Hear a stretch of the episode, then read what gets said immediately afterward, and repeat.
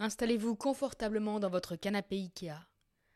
Aujourd'hui, je vous explique comment un dramaturge suédois programmé dans les plus grands théâtres européens a malencontreusement financé un organisme néo-nazi.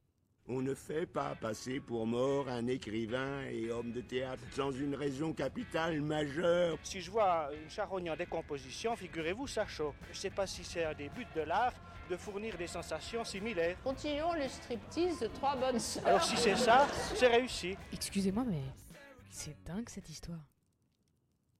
Notre histoire commence en 1998 dans une prison de haute sécurité en Suède. Une comédienne y travaille avec trois prisonniers absolument dangereux sur un projet de réinsertion par l'art. Deux des trois criminels, Tony et Karl de leur petit nom, sont des néo-nazis condamnés entre autres pour tentative d'assassinat et braquage. Des braves gars. La comédienne a du mal à trouver un texte qui les intéresse. Elle décide donc de se tourner vers Lars Noren, un dramaturge suédois connu pour ses textes violents et crus.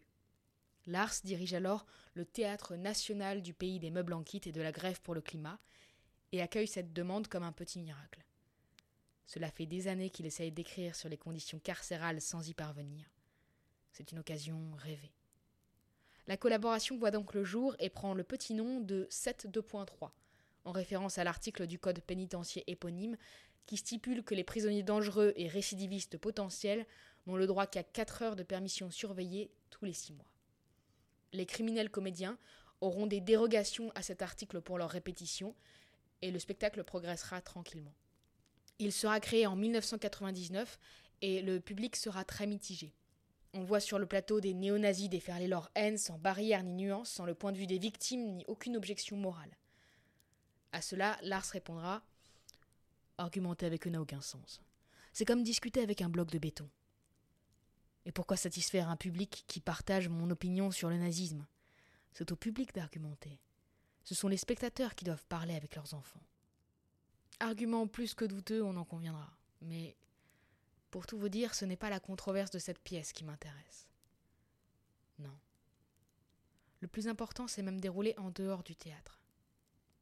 Les prisonniers profitaient de leur permission pour se balader en ville sans surveillance, et les théâtreux en charge du projet n'ont rien osé dire par peur que la pièce ne soit annulée. Seulement voilà. Une balade néo-nazie n'est pas toujours touristique et pas moins de huit braquages furent perpétrés en profitant des permissions. Le lendemain de la dernière, Tony a rejoint deux autres néo-nazis et ensemble, ils sont entrés dans une banque armée et planqués derrière des masques de ski. Ils en sont sortis avec 2,6 millions de couronnes suédoises, soit environ 250 000 euros. Et tout cet argent devait servir à financer une organisation nazie révolutionnaire. C'est un business plan comme un autre. Ils ont ensuite fui en voiture et dans leur course-poursuite, ils ont tiré et tué deux policiers. Tony réussira à quitter le pays grâce à sa compagne, lieutenant dans la marine, mais sera arrêté quelques jours plus tard puis extradé depuis le Costa Rica. Les trois criminels ont été jugés et purgent aujourd'hui une peine de prison à perpétuité. Et Lars Noren dans tout ça? Eh bien, après cette histoire, il a disparu. 7.2.3, sa pièce n'a jamais été rejouée ni éditée. Il a même démissionné du théâtre national. Et malgré le harcèlement de la presse, il n'a rien dit.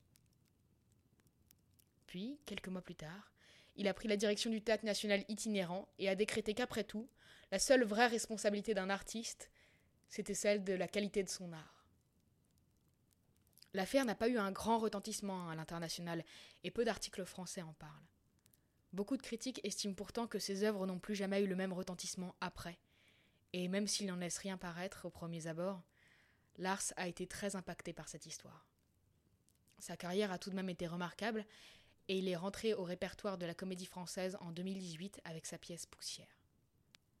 Il s'est éteint il y a quelques mois, et malgré toute la controverse, je ne peux m'empêcher de vous conseiller de vous intéresser de près à ses œuvres, et en particulier à guerre. Voilà, c'est tout pour aujourd'hui. Et à bientôt pour une autre histoire de dingue.